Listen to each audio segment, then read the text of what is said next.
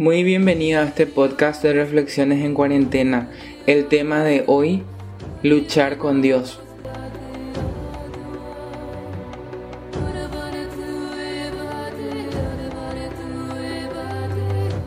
Si hay una historia que me ha trabajado más personalmente esta semana es la historia de Jacob cuando luchó con Dios.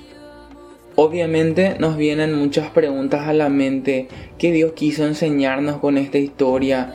¿En qué sentido luchamos con Dios? ¿Podríamos pelear con Él? Es más, ¿podríamos ganar con Él algo? Y me trabajó bastante esta historia. Pero antes quisiera compartirte algo del contexto y cómo se sentía Jacob, al igual que nosotros muchas veces eh, tenemos este tipo de sentimientos.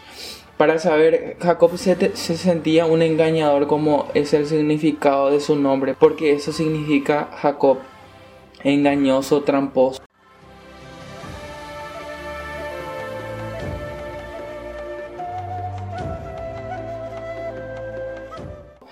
Y él había engañado a su hermano para obtener la bendición de Dios.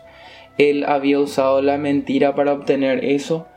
Y es muy interesante que él sentía que cargaba con culpa porque frustró el futuro de su hermano al ofrecerle ese plato también.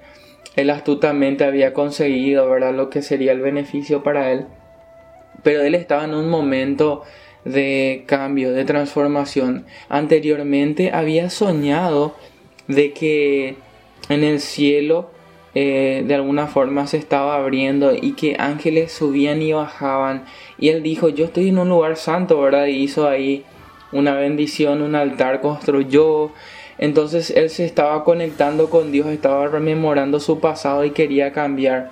Te invito a que leas Génesis capítulo 31 en adelante para entender un poco la historia que te voy a relatar. Pero ahora si te vas a Génesis 32 versículo 1, lees y Dice, Jacob siguió su camino y le salieron al encuentro ángeles de Dios. Y dijo Jacob cuando los vio, campamento de Dios es este, y llamó el nombre de aquel lugar Mahanaim. Pero lo que me llama la atención es que él por miedo había tomado la decisión, si lees bien este capítulo, de dividir su campamento, ya que él se iba a encontrar con Esaú. Él esperaba lo peor de Saúl. Él esperaba que Saúl se vengue de él, que le mate a su familia, que le pague con mal. Pero muchas veces cuando no confiamos en Dios tomamos decisiones apresuradas, porque eso fue lo que hizo Jacob. Tomó la decisión de dividir su campamento cuando en realidad debía esperar en Dios. Pero lo interesante es que en el momento en que nos sentimos solos, encontramos también a Dios. Me llama mucho la atención el versículo 2, que Jacob cuando abrió sus ojos, eh, él vio cosas que no se disciernen a simple vista. Él vio espiritualmente más allá, vio un campamento de Dios, porque vio ángeles. Y esto me recuerda algo que dice en la palabra de Dios, que dice así, Salmos 34, versículo 7. El ángel del Señor acampa en torno a los que le temen. A su lado está para librarlos. Y Jacob nunca se había dado cuenta de que el Señor había mandado a sus ángeles, había instalado un campamento ya para protegerlo y él no se daba cuenta de eso. De hecho, en el capítulo 33 encontramos algo diferente que es cuando justamente él se enfrenta a uno de ellos. Pero me parece muy interesante que muchas veces olvidamos que los ángeles de Dios, enviados por Dios para ayudarnos a nosotros, para ministrarnos, para fortalecernos como lo hizo con Jesucristo en sus momentos más difíciles. Los ángeles del Señor acampan alrededor de sus hijos, vienen en nuestra necesidad, cuando nosotros necesitamos y nosotros no discernimos eso. Pero Jacob tenía los ojos espirituales porque los vio, los vio acampar, los vio ahí cerca de él.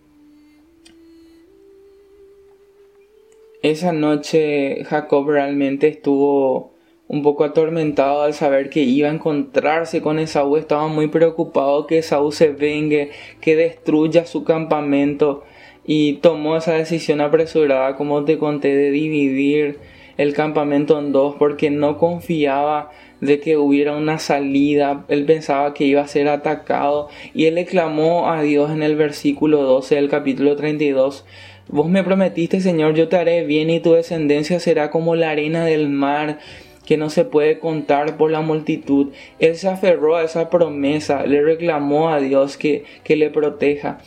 Pero me parece muy interesante que él se levantó aquella noche, versículo 22, y lleva a su familia al otro lado del arroyo y él se quedó solo. Y es ahí cuando estamos solos donde debemos encontrarnos con Dios. Y dice que luchó con él un varón hasta que rayaba el alba. Pero atención lo interesante que te cuento. Él no tenía la más mínima idea de que la persona con la cual estaba luchando era Dios mismo.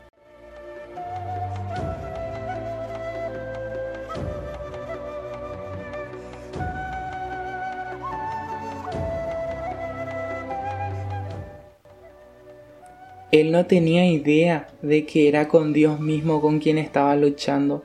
Quizá muchos teólogos concordarían conmigo, otros no, de que esto sea una teofanía, una manifestación de Dios mismo a través de su ángel.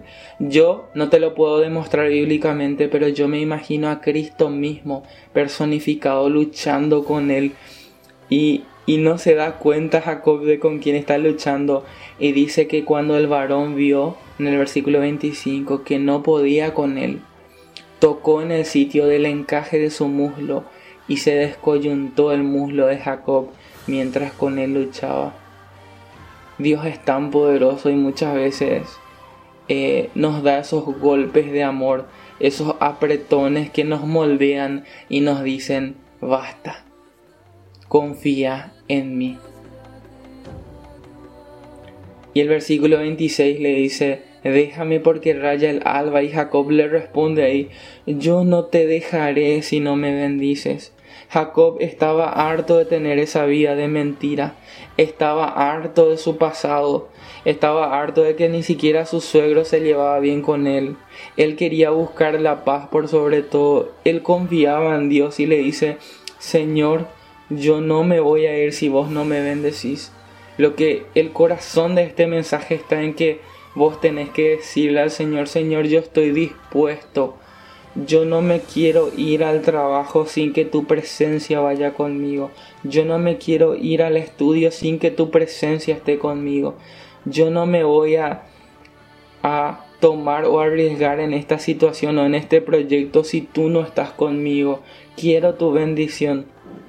Porque no hay mayor bendición que el hecho de que Dios mismo esté contigo. Y el varón le dijo, ¿cuál es tu nombre? Y él le dijo, Jacob, ese es el que soy, el, el mentiroso, el engañador.